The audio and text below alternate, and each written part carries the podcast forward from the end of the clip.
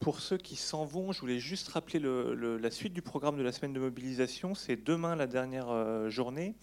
Euh, à 18h, place du ralliement, euh, c'est ça, 18h, place du ralliement, une action symbolique, en espérant qu'il ne pleuve pas, parce que je crois qu'il est question de se mettre par terre. Et puis à 18h30, une vélorussion qui partira de la promenade du bout du monde. Donc une vélorussion, il faut venir avec son vélo. Et le but ah étant de euh, voilà, envahir la, ville euh, avec le vélo pour montrer qu'on peut euh, se déplacer de manière sympathique. On va juste attendre que les personnes qui ont des obligations s'extraient pour pouvoir discuter tranquillement ensemble. Voilà, ça va être bon. Comme ça, les autres, vous pouvez vous rendormir dans vos fauteuils tranquillement. Voilà, donc moi je suis Mickaël de En Transition. On va faire juste des petits propos liminaires euh, très courts et puis on vous donnera la parole. Euh, je ne vais pas vous expliquer ce que c'est la transition puisque je pense que le documentaire le, fait très bien et le montre très bien. Euh, mais c'était simplement pour vous dire que pour s'engager et vivre la transition, il n'y a pas besoin de s'exiler à Hungersheim. Euh, en fait, on, peut le faire ici. Et, qu'est-ce qu'on attend? En fait, on n'attend rien. Ça, des personnes n'ont rien attendu. il y a déjà beaucoup de choses qui se font, euh, qui se font euh, dans le Maine-et-Loire. Euh, notre objectif en transition, c'est justement de, valoriser toutes ces initiatives pour un monde plus solidaire et plus écologique, de les encourager et de les accompagner pour qu'elles se développent. Parce que, comme c'est dit dans le film, le but, c'est pas que chacun individuellement euh, évolue, change, se transforme, mais c'est forcément quelque chose de collectif. Euh, et quand, la puissance publique peut y contribuer, comme on le voit dans le film et comme le dit Rob Hopkins, ça ne peut que, faire du bien.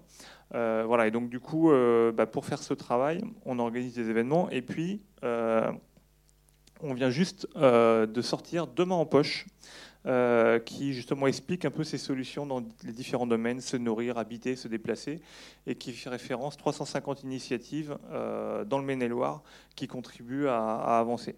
vous pourrez juste le feuilleter à la sortie, mais il n'est pas encore, il pas encore disponible tout de suite, très bientôt, mais vous, pouvez vous pourrez le précommander. Euh, voilà, je ne vais pas être plus long pour le démarrage. Je sais pas, euh, tu as le micro, donc je t'en prie. Euh, bonsoir, donc je suis gilet jaune et je suppose que la plupart d'entre vous vont dire oh non, pas les gilets jaunes encore. Et pourquoi Enfin, quel est le rapport? Et puisque au départ, on est plutôt sorti dans la rue pour le prix de l'essence. Mais, en fait, comme on l'a dit pendant le débat de mardi, qui était euh, fin du monde, fin du mois, même combat, euh, point d'interrogation. Euh, eh bien, on a le mouvement, on, s'est beaucoup renseigné, on s'est posé beaucoup de questions, la plupart d'entre nous, et on a vachement évolué. Et du coup, on en est venu à ce qu'il y a vraiment le travail et le problème côté écologique et social. Et les deux vont de pair. Donc, euh, pour parler euh, personnellement, euh, il y a dix mois, j'étais une consommatrice lambda et, et j'avais aucune conscience de tout ça. Et c'est en devenant gilet jaune et en me posant pour la première fois des questions et en parlant avec plein de gens, parce que dans les gilets jaunes, il y a plein de gens différents, il y a pas mal d'écolos aussi. Et, et, donc j'ai évolué et petit à petit, je change de toute ma manière de faire, de réfléchir, d'acheter, etc. Enfin, j'essaye. Voilà. Et, euh, et euh, donc, je trouve, je remercie toute votre organisation pour cette semaine, parce que j'ai encore appris plein de choses. Nous, hier, on avait organisé la conférence avec la maison autonome. Pour, et il y a plein de choses qui se font en ce moment en France. J'ai des collègues qui aussi, et des potes qui ont qui travaillent là-dessus. Il y a plein de gens qui se réveillent et il euh, ne faut pas avoir peur, il faut tous avancer. Et comme euh, ils disent beaucoup, on voit beaucoup, on ne voit pas beaucoup de gens travailler seuls, ils sont toujours tous ensemble. Et, euh, c'est ça le principe, je pense, c'est de tous accepter, tous croire les uns aux autres, avec les autres et puis travailler tous ensemble pour y arriver. Voilà.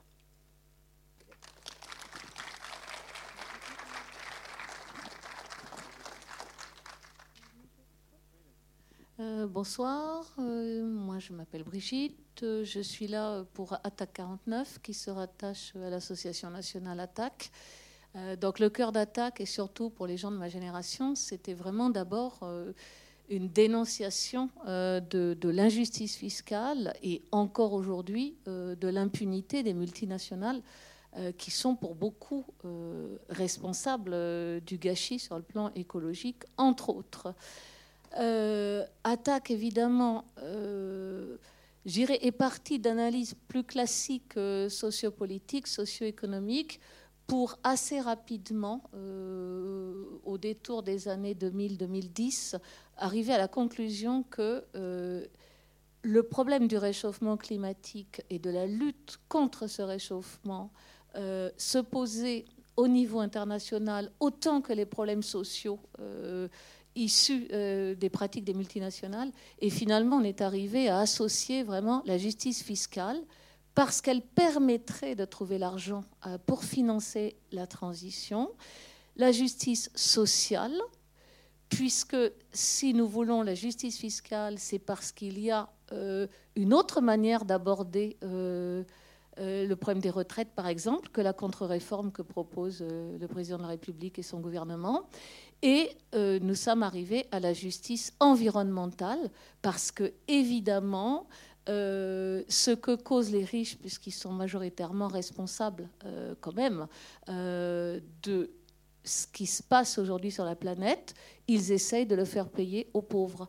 Alors c'est pourquoi Attaque a assez rapidement pris position en faveur des Gilets jaunes, quelles qu'aient été les difficultés à comprendre ce mouvement parce qu'il nous semblait en effet inacceptable euh, qu'on taxe les gens euh, les plus démunis et les plus coincés, entre guillemets, puisque devant se déplacer, euh, à la suite d'une politique immobilière notamment et urbaine qui les avait expulsés euh, hors des centres-villes ou loin des lieux de travail.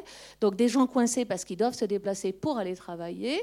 Euh, et donc c'était tout à fait étonnant euh, de prétendre qu'eux devaient acquitter une taxe sur le diesel supplémentaire et nous expliquer que ah non les accords internationaux, les accords internationaux c'est très commode en politique interdisent qu'on taxe le kérosène. Et donc, bah, les, plus dépensiers d'entre nous, euh, bah, il, devrait euh, acquitter d'abord euh, ces taxes-là sur les déplacements en avion, par exemple. Donc voilà, alors je dirais, moi je me reconnais dans les adjointes, c'est-à-dire je n'étais pas du tout sensible aux problèmes écologiques. J'y suis venue parce qu'à TAC, c'est vrai qu'on accompagne beaucoup, on soutient beaucoup. Notre vocation, c'est vraiment du partage et l'éducation populaire. et donc on a beaucoup soutenu en transition, par exemple. Et on, a priori, euh, on, pense que les pouvoirs publics doivent, par la régulation, trouver l'argent pour financer tout ce qu'on voit là. Moi, j'ai très sensible, euh, on y reviendra, aux problèmes qui se posent sur le plan économique. C'est-à-dire, par exemple, à ce paysan qui dit, bah, euh, chez les paysans actuellement, c'est un bonhomme qui exploite 100 hectares à lui tout seul. Et là, comment on va faire? Parce que je suis très entourée, on comprend bien que pour l'instant, il est très aidé. Il se demande comment il va payer tout ce monde-là. Et euh, bah ça, c'est vraiment euh, quelque chose qui est extrêmement intéressant, en effet, qui nous pousse à changer de système. Voilà.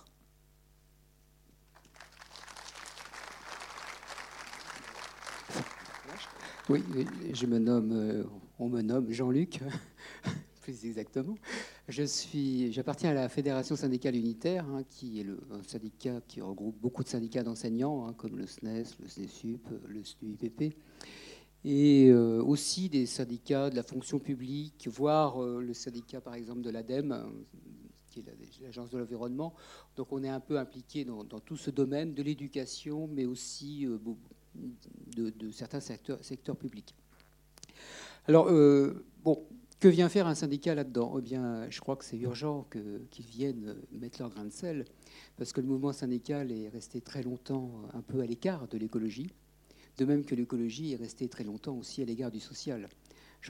C'est vrai que l'écologie punitive hein, que représentait la taxe carbone, évidemment, si on veut gagner la, population à l'écologie, on a intérêt à ce que ce ne soit pas une, écologie qui frappe d'abord les, les plus pauvres, les plus démunis et épargne les plus riches qui continueront leur mode de vie d'ailleurs euh, très carbonifère, je dirais, au niveau de la planète. Quand on voit le mode de vie des, plus riches, eh bien, on, voit, on conçoit que si c'était appliqué à tout le monde, eh bien, la planète, on, lui pourrait lui dire adieu quelques années qui viennent.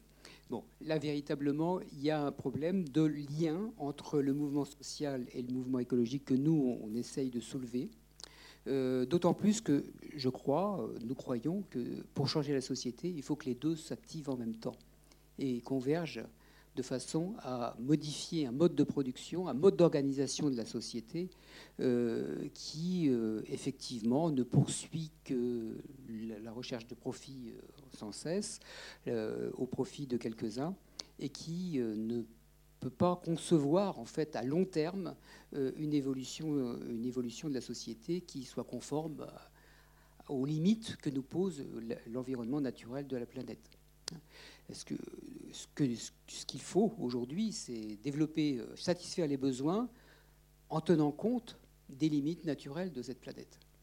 Et pour ce faire, eh bien, bien évidemment, il faut sortir un peu de la logique des coûts euh, qu'on nous bassine à longueur de journée. Hein. Il y a des solutions énergétiques, par exemple, j'en parlais l'autre jour, la centrale des centrales thermodynamiques solaires. Hein, des moteurs Stirling ou des choses comme ça. Ça, ça. ça existe, ça peut produire de l'énergie. Le problème, pourquoi on ne les met pas en place? Parce que ça coûte de l'argent. Mais ça coûte de l'argent aujourd'hui. Mais demain, eh bien évidemment, euh, si on ne fait rien, eh bien, ça nous coûtera encore beaucoup plus cher. Et ça, euh, toutes les études, notamment du GIEC, le montrent. Hein, n'agit pas aujourd'hui très rapidement si on ne change pas très rapidement les, modes de production d'énergie, les modes d'organisation de la production, si.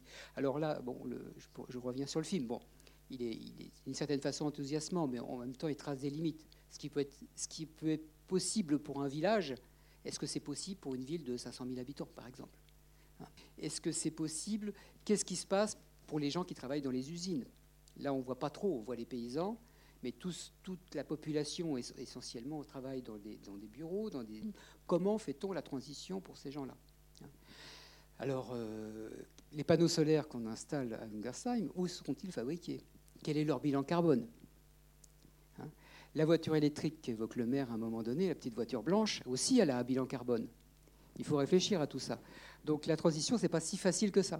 Même, alors, vu de Ungersheim, c'est très bien ce qu'ils font, et je crois qu'il faut le faire partout bien évidemment, mais il faut aller beaucoup plus loin que ça, parce qu'on ne peut pas se limiter au localisme. Bon, euh, je ne vais pas dire euh, un truc sur Gersam qui serait méchant, mais, c'est vrai qu'il y a des limites. On voit bien que toute la population n'adhère pas. Et il suffit de regarder les résultats électoraux pour s'en apercevoir. Les, gens qui sont dans l'Assemblée, bah, ce n'est pas tout le village. Hein. Donc la prise de conscience, elle, est dans les gens qui sont engagés, effectivement, et ils sont, super engagés, c'est super sympa. Mais il faut aller beaucoup plus loin. Il faut que ça, ne soit pas limité à un niveau local, mais que ça s'étende à toute la société, non seulement au niveau français, mais au niveau international. Voilà, c'est ce que je, voulais dire. Il y, a, quand même quelques limites dans le film que, j'ai trouvées qui me rendent moins optimiste que ce que le film pouvait peut normalement laisser. laisser. Mais quand on a déjà beaucoup de films pessimistes, de temps en temps, ça fait du bien d'en avoir voilà. un euh, eh bien, messieurs, dames, c'est à vous. Si vous avez des, réactions, des témoignages euh, personnels à nous partager, puisque le, film, on en parlait, la transition, c'est aussi le partage. Avec plaisir. Ah, honneur aux dames, excuse-moi. Je voudrais savoir comment euh, vous faites pour limiter la surconsommation des gens. Bonjour à tous. Euh, rapidement, je fais partie de l'association Agir pour la transition qui s'occupe de la monnaie locale en Anjou, la Muse. Donc ça existe aussi dans le coin, pas que à Ungersheim. J'ai un peu d'annuaires prestataires si ça vous intéresse. Aujourd'hui, je vais faire deux minutes. On est à plus de 250 prestataires sur le département, c'est-à-dire des gens qui acceptent qu'on les paye avec la monnaie locale, qui est une monnaie fondante, un peu anticapitaliste, un peu pas anticapitaliste. On peut en discuter, il n'y a pas de problème. Euh, je ne représente pas officiellement la Muse, hein. je suis seulement un, bénévole qui s'occupe de la communication quand je peux. Juste rapidement, on a Segré qui est une ville un peu plus en besoin que d'autres dans le département, qui a beaucoup, beaucoup pris la Muse depuis 6-8 mois. Ils sont passés de 0 à 70 prestataires euh, très rapidement, parce que justement, il y a une grosse réflexion sur Segré, sur le fait que la ville se meurt plus vite que d'autres. et qui se sont dit, bah, tiens, il faudra peut-être qu'on fasse quelque chose. Donc, entre autres, sur ce gré, il y a l'Office de tourisme qui distribue les muses. C'est encore un peu en test, c'est un peu encore pas trop officiel. On a un gros problème de communication sur ces sujets-là. Et puis, dernier, juste un petit exemple. Euh, sur Angers, la Muse finance en partie la récupération des mégots qui sont par terre. Donc il y a eu quelques opérations de fait déjà avec des jeunes de plusieurs lycées ou collèges qui ramassent les mégots et la Muse les paye en Muse pour ramasser les mégots. Donc en gros, un gobelet plein de 25 fait une Muse qui est 1 euro. Voilà. Je n'irai pas plus vite. S'il y a des questions, je suis disponible derrière. Merci Mickaël pour tout.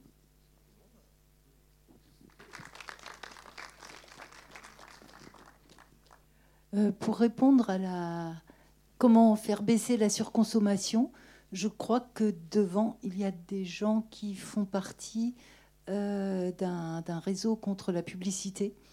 Et ben voilà, je, je, me dis que je pourrais leur donner la parole pour répondre à la dame. Ils n'aiment pas la publicité, les gens qui sont contre la publicité. Alors il y a plein de moyens, euh, du coup à résistance à la question publicitaire.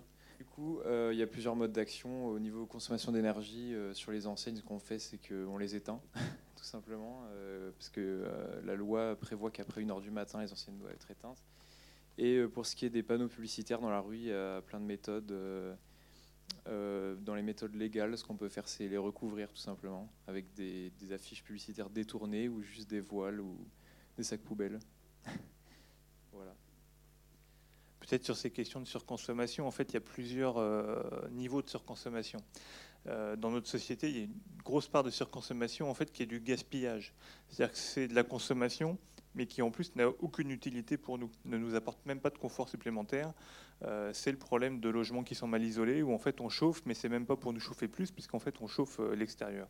Donc il y a toutes ces questions de comment on réduit en fait du gaspillage, c'est-à-dire de l'énergie qui est consommée pour des produits cultiver des produits qui vont être jetés, euh, voilà, ça, enfin, ça, ne, réjouit personne en fait. Donc euh, ça ne prive personne si on réduit cette part de gaspillage. Donc il y a tout, ce volet euh, gaspillage. Voilà. Et puis à un moment donné, on, arrive aussi sur les questions de bah, c'est quoi mes véritables besoins. et là où on, est en lien avec ces questions de publicité, ces questions de, normes sociales, euh, de voilà, qu'est-ce qu'il faut consommer pour faire partie de la société. Euh, on en parlait mardi du, fait que voilà, euh, le, mode de vie des plus riches, des plus puissants, de ceux qu'on voit à la télé, dans les séries, etc., donne une sorte d'idéal de mode de vie qu'on essaye de copier, et, encore plus dans les pays du Sud par rapport aux modes de vie occidentaux. il y a aussi cette question à un moment donné de se réinterroger sur bah, qu'est-ce qui est essentiel pour moi et, et comment j'arrive à être heureux euh, sans forcément euh, que ça passe par la consommation. Et c'est pour ça aussi que la transition, c'est pas que. Enfin voilà, il y, a énormément de collectifs et, Jean-Luc le disait, il y a beaucoup de choses à imaginer, mais il y a aussi une transition qui passe, euh, ce qu'on appelle la transition intérieure, qui passe par soi.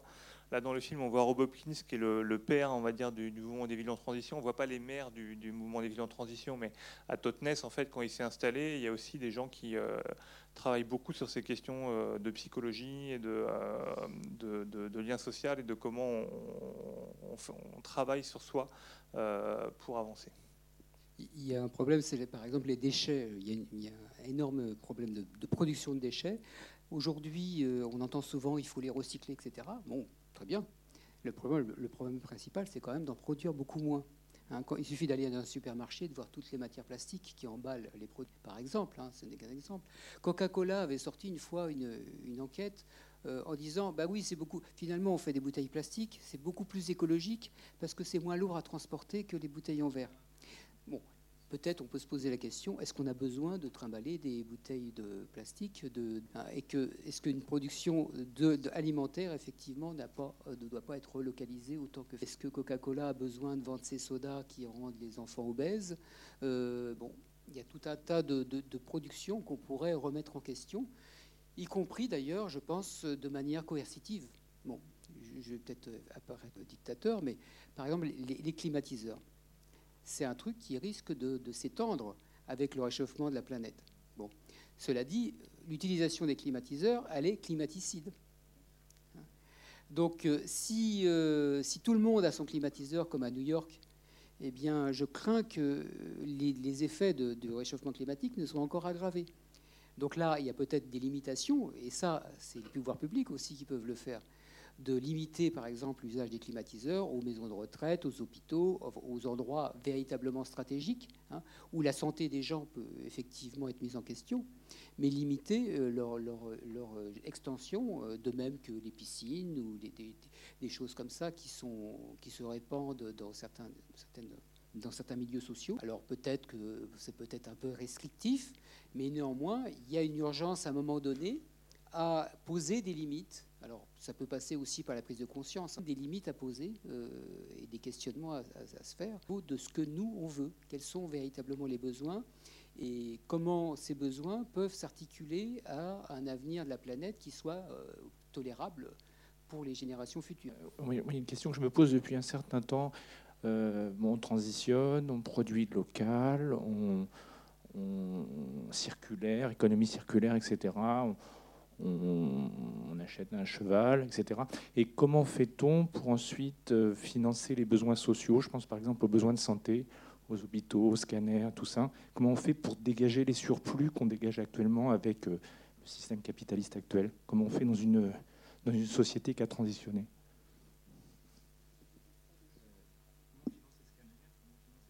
Ah bah, Je crois qu'il y a une tout le monde, mais il y a, je, ne sais pas si, je ne sais pas si quelqu'un sait ce que, à quoi ressemble une société qui a transitionné. En fait, euh, tout, le sens de la transition, c'est justement de, de se dire qu'on ne peut pas rester euh, comme on est aujourd'hui, que voilà, nos amis d'Extinction Rebellion diraient on va dans, le mur, et donc on ne peut pas rester comme on est aujourd'hui, donc on est obligé de se mettre en chemin mais sans forcément savoir exactement où on va et, comment ça va se passer. Et il n'y a pas forcément une vision, euh, la bonne, euh, qu'il faut suivre en fait. Et ça s'adapte aussi au, territoire, aux ressources dont on dispose. Euh, voilà.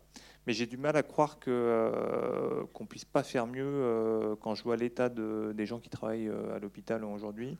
j'ai du mal à croire qu'on puisse pas faire mieux dans une société en transition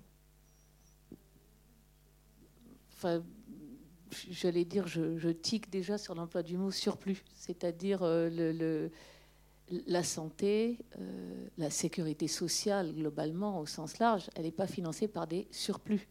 C'est un choix euh, politique et social que la plupart des salariés notamment ont accepté, c'est-à-dire que c'est tout ce que vous ne percevez pas en direct parce que c'est prélevé sur votre salaire normalement. Enfin, bon. Euh, oui, mais c'est pas. Enfin, je veux dire, les capitalistes, ils n'ont jamais cherché à financer ça. Alors, c'est ce que je voulais rappeler. Au 19e siècle, les premiers ouvriers qui se sont mutualisés euh, parce que justement, il n'y avait pas de financement de la sécurité sociale du tout, euh, on envoyait la troupe parce qu'on trouvait ça extrêmement dangereux, ces gens qui alors qu'ils étaient très peu payés, arriver à se mutualiser pour euh, commencer à mettre sur pied des formes de protection.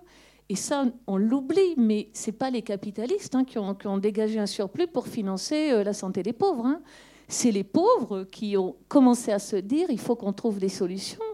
Et à un moment, il y a eu une mutation telle que dans la plupart des sociétés, euh, on, en est arrivé à l'idée que c'était légitime et qu'il fallait trouver une organisation dans, le partage des, gains de production. Mais, voilà, c'est pour ça que je vous en garde sur l'idée du surplus.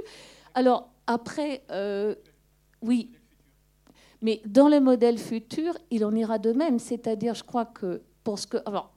Je suis d'accord avec vous que le film interroge beaucoup sur les systèmes économiques, mais d'abord, ce qu'on voit, c'est que les modèles, c'est des associations qui sont destinées à devenir coopératives, c'est des organisations en régie.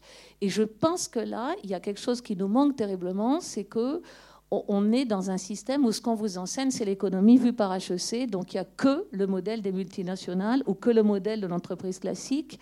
Et, euh, tout ce qui concerne, en fait, euh, d'autres systèmes économiques, en fait, c'est assez peu enseigné. Donc déjà, euh, alors, qu'est-ce qui va se passer? Il va se passer que, oh, vous avez bien vu que tout est une question de partage, c'est-à-dire on va mettre en commun exactement comme ça s'est toujours fait, parce que les riches n'ont jamais donné aux pauvres leur surplus, euh, ou de façon euh, épisodique, quand ils étaient de bonne humeur. Enfin, c'est ça le problème du surplus d'ailleurs, c'est la charité. Mais euh, la charité, le jour où votre charitable patron il est de mauvaise humeur, il n'y en a plus. Donc, c'est pas, pas stable, c'est pas fiable. Bon, je pense qu'il y aura du partage et que moi, j'imagine pas du tout qu'il y aura plus de travail, c'est-à-dire euh, il faudra bien trouver des techniques de transport. On voit que euh, fabriquer une éolienne, c'est du boulot.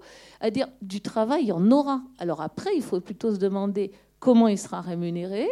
Peut-être qu'on pourra plus rémunérer des actionnaires. Euh, peut-être qu'effectivement, les gains dégagés, il ben, faudra les répartir totalement différemment, et notamment dans le social au sens large, y compris la santé. Euh, je crois que ce qu'on ne voit pas aujourd'hui, c'est que les gains des multinationales, quand ils sont au départ un gain euh, lié à une hyperproduction, à une rentabilisation très intelligente, hein, je reconnais ça, euh, ils sont dans les paradis fiscaux. Et on en aurait bien besoin. Donc, j'ai envie de dire, je, je suis pas. Si vous voulez, je pense que l'argent qui serait vraiment disponible pour le social et la transition à l'échelle planétaire, de toute façon, on ne l'a pas. Il nous est dérobé. Donc, euh, je crois que au pire, bah, ça va faire comme au 19e, quand les, premières caisses de mutualisation euh, se sont mises en place. Alors, ça partira peut-être de très peu. Peut-être qu'à un moment, on aura une santé moins performante. Euh, peut-être qu'il faudra reconquérir petit à petit mais enfin voilà, méfiez-vous de l'idée de surplus parce que ce n'est pas les riches qui sont généreux et qui nous permettent d'avoir la santé qu'on a. Hein.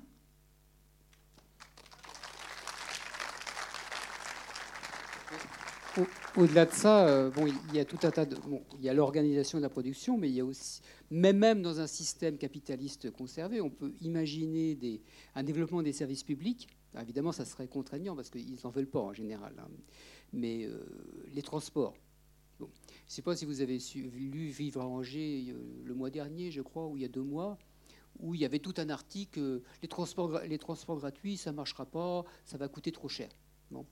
Eh bien, il y a eu un article dans le Courrier de l'Ouest qui disait la même chose, avec la même formule d'ailleurs. C'était étonnant.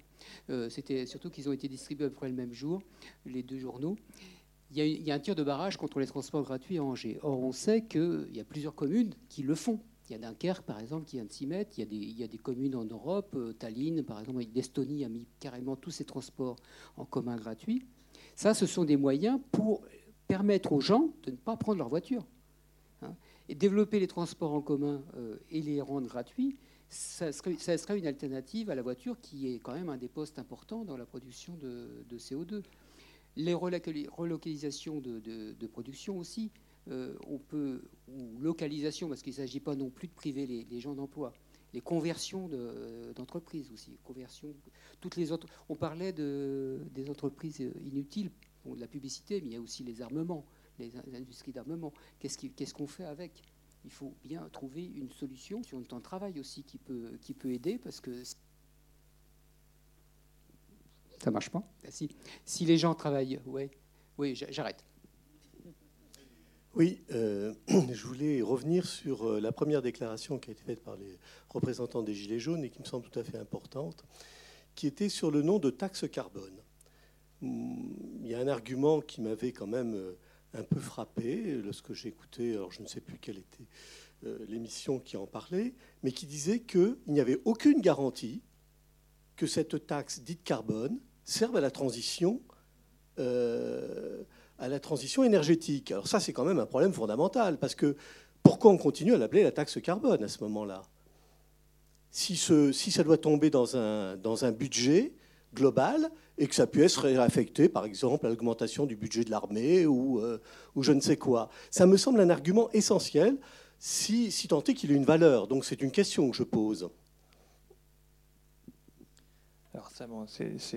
Constitutionnellement en France, euh, le budget de l'État est indivisible, donc euh, euh, les impôts et taxes viennent alimenter un budget général de l'État, et ensuite c'est la, politique gouvernementale validée au Parlement qui décide de l'emploi du budget. Sur la taxe carbone, peut-être ce qu'on peut évoquer, c'est que enfin, voilà, les mouvements écologistes ont tendance à être favorables à, la taxe carbone parce que dans, cette question de transition, on est quand même dans une société de consommation.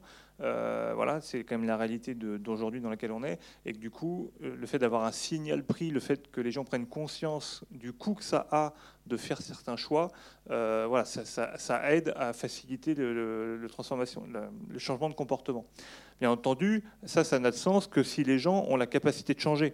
Or, euh, si les gens sont contraints de toute façon de euh, prendre leur voiture parce que euh, on a fermé l'hôpital à côté de chez eux, ils sont obligés de faire 50 bornes pour y aller, il n'y a plus de commerce dans le village dans lequel ils habitent, ils sont obligés de faire 20 bornes pour aller faire leurs courses, etc.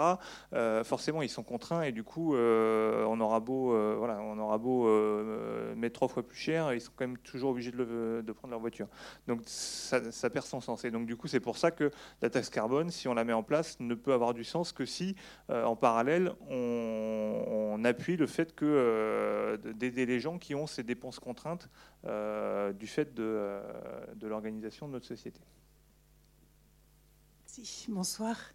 J'ai participé samedi à la marche pour le climat et avec toute ma conviction et la volonté de retourner à la prochaine. Il se trouve que j'étais très étonnée le lendemain dans la presse de découvrir que j'avais aussi manifesté contre pour la laïcité et puis contre l'installation d'un local politique à Angers. Donc, euh, j'avoue que je me suis sentie un, peu prise en otage. Je ne sais toujours pas pourquoi j'ai manifesté pour la laïcité. Et euh, je voulais simplement, enfin, je me disais simplement, est-ce que ce serait pas plus fédérateur qu'une manif pour le climat soit une manif simplement pour le climat? Et puis, euh, en tout cas, moi, la prochaine fois, je ferai attention davantage à, ce qui s'est passé. Je vais répondre à ça. C'est pas, c'est pas le collectif climat qui a décidé ça, c'est la préfecture. Mais dites-moi en plus, parce que justement, bah, je m'interroge. Il, devait y avoir un rassemblement antifasciste et en centre-ville. Il a été interdit par le préfet. Il devait, et la marche, alors c'était déjà une marche pour la paix et pour le climat, parce qu'il y avait le mouvement de la paix qui voulait lui donner une coloration pacifiste, dans la mesure où, euh, effectivement, les guerres ne sont généralement pas euh, très bénéfique pour le climat, hein, si on regarde le bilan de la Seconde Guerre mondiale. Excuse-moi Jean-Luc, c'est un petit peu l'inverse quand même aussi. Oui, oui attends, Je, termine. je termine. Ah. Donc il s'est trouvé que ce, tout le centre-ville a été interdit par le préfet, interdit de manifestation, y compris la manif euh, climat de paix qui était prévue, qui, devait, qui devait traverser ce centre-ville. Là, il y a eu une négociation entre le mouvement de la paix et la préfecture pour faire passer la manifestation par les boulevards et de redescendre pour aller jusqu'à la place de la paix. C'était ce qui était prévu. Là-dessus, euh, il y a eu euh, les manifestants antifascistes qui, qui, étaient privés de leur manifestation, qui s'étaient rassemblés au Jardin du Mail. Et là, il y a eu une jonction à ce niveau-là, et ils sont partis avec la manifestation. Alors la, laïcité, c'était prévu. Euh, bah, peut-être que quelqu'un euh, du mouvement de la paix peut, répondre. sais pas. En tout cas, juste sur la paix, en fait, pour revenir, c'est qu'en fait, cette euh, manifestation était organisée par un collectif d'organisation pour la paix. tous les 21 septembre ou aux alentours du 20 septembre, qui est la journée mondiale de la paix, il y a une manifestation de ce type qui a lieu partout dans le monde et à Angers. Et là, ça se euh, présentait notamment avec le discours que euh, le secrétaire général de l'ONU devait faire lundi, enfin a fait lundi dernier, et dans lequel justement il allait appeler les, chefs de l'État à prendre leurs responsabilités, notamment en lien avec le climat. Et là, en faisant le lien justement entre climat et paix, puisque l'ONU a quand même été créée à la base fondamentalement pour euh, essayer de garder la paix, de conserver la paix dans le monde suite à la Seconde Guerre mondiale. Euh, et donc le climat, les enjeux climatiques, c'est des enjeux qui font euh, peser un danger grave sur le maintien de la paix. donc d'où le, lien entre les deux et que le fait que cette initiative du collectif autour du mouvement de la paix, comme il y avait cette thématique climat cette année particulière, que l'organisation du collectif climat se soit associée à cette manifestation pour faire le lien entre paix et climat. Voilà. Je crois que un complément, mais merci. Tu as très bien expliqué euh, comment se sont déroulées les choses. Euh, bon, c'est vrai que le mouvement de la paix organise euh, depuis de, presque une vingtaine d'années, hein, à la demande de l'ONU, des journées internationales pour la paix. Cette année, nous devions, enfin nous y avons travaillé, pour avoir un cessez-le-feu mondial le 21 septembre. Bon, nous y travaillons avec nos petits moyens. Et il est vrai que le mouvement de la paix a rejoint aussi, il y a eu en, Angers une très belle jonction entre les mouvements euh, pour l'écologie, pour l'écologie de paix, pour le climat de paix. Nous avons travaillé en amont de, de très très belle façon. Et justement, ça s'est trouvé. Euh, le vendredi, c'était la grève, la grève pour le climat, ce que j'ai fait hein, avec eh bien, les jeunes, ce magnifique élan justement qui est mondial et que nous tous, nous ne devons pas laisser tout seuls euh, les jeunes réagir. On voit de, très belle manière euh, la façon dont ils s'expriment et ils pointent des, doigts, enfin ils pointent des, euh, problèmes que nous découvrons et, même que nous découvrons de façon exponentielle. Aujourd'hui, moi j'ai été frappée par, bah, c'est pas la découverte, mais les océans aussi sont déjà malades. Et, et est-ce que ça va être euh, euh, réversible, ça, nous n'en savons rien. Mais en tout cas, nous travaillons tous justement à la jonction de ces mouvements pour créer un climat de paix. Alors ne croyez pas que vous avez été embarqués euh, de cette façon. C'était le vendredi la grève pour le climat. Le samedi, nous, avons continué pour le climat de paix. Et puis toute cette semaine, eh bien, eh nous avons continué justement à pouvoir nous réunir et parler justement de ce qui nous rassemble ce soir, c'est eh bien, euh, euh, c'est la survie de, de, toute vie sur Terre. Je peux ajouter juste un point, euh, vous avez tous entendu parler de la guerre en Syrie. Par contre, peu de gens ont entendu parler de la famine hein, qui régnait quasiment en Syrie avant que la guerre civile n'éclate. Alors bien sûr, il y, a les, responsabilités du dictateur en place, mais la situation économique de la Syrie s'est considérablement dégradée avant, bien dans la dizaine d'années qui précédaient, à cause d'une sécheresse incroyable qui a fait que les cultures et le bétail euh, ont péri en masse. Enfin, le, bétail a péri en masse et les cultures se sont effondrées. Et qu'il y a eu un afflux vers les villes. Et d'une certaine façon, la, Syrie, c'est déjà une, une guerre climatique. Hein, c'est un des effets, euh, des premiers effets qu'on perçoit de la, du réchauffement climatique. Et c'est pour ça que l'enjeu de la guerre n'est pas, n'est pas anodin dans, cette histoire.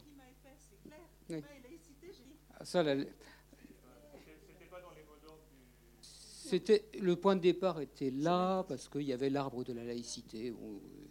je ne sais pas. Il n'y a pas eu de spécialement. Oui, je confirme, j'ai été dans la manif et j'ai jamais entendu parler de la, laïcité.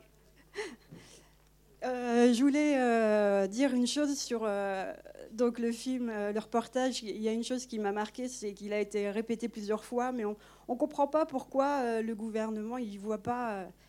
mais si, il voit. Il voit, sauf qu'eux, ils, ils sont aveuglés par plus les, les, gros billets et les lobbies et tout ça, et, et le gouvernement il fera rien. Et c'est là qu'il faut tous se réveiller et tous aller dans la rue et, se révolter parce que là, euh, on va droit dans le mur, parce que euh, même si chacun d'entre nous en fait des efforts, euh, c'est là-haut, c'est le gouvernement, c'est eux qui ont les clés. Et, voilà quoi, c'est là où il faut s'énerver, c'est là où je suis en colère. C'est pourquoi je porte un gilet. C'est parce que là-haut ils font n'importe quoi et qu'il faut, voilà, il faut se réveiller parce que eux, tout ce qu'ils voient c'est l'argent. C'est l'argent, l'argent, l'argent, l'argent. Ils s'en foutent de la terre. Voilà.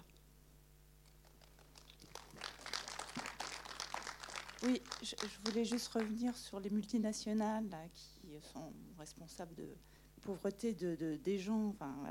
Et je pense qu'en tant que citoyen, on a peut-être un, nous un rôle à tenir en boycottant des multinationales comme Amazon, Google. Il y a d'autres moteurs de recherche que Google. Euh, qui, euh, qui peuvent être utilisés. Et puis, on n'est pas obligé d'aller faire nos courses et dépenser des tas de, d'acheter des tas de, de, cochonneries dans les grandes surfaces. On peut se limiter aussi à, une, une, sobriété, sobriété heureuse, comme disait Pierre Rabhi. voilà.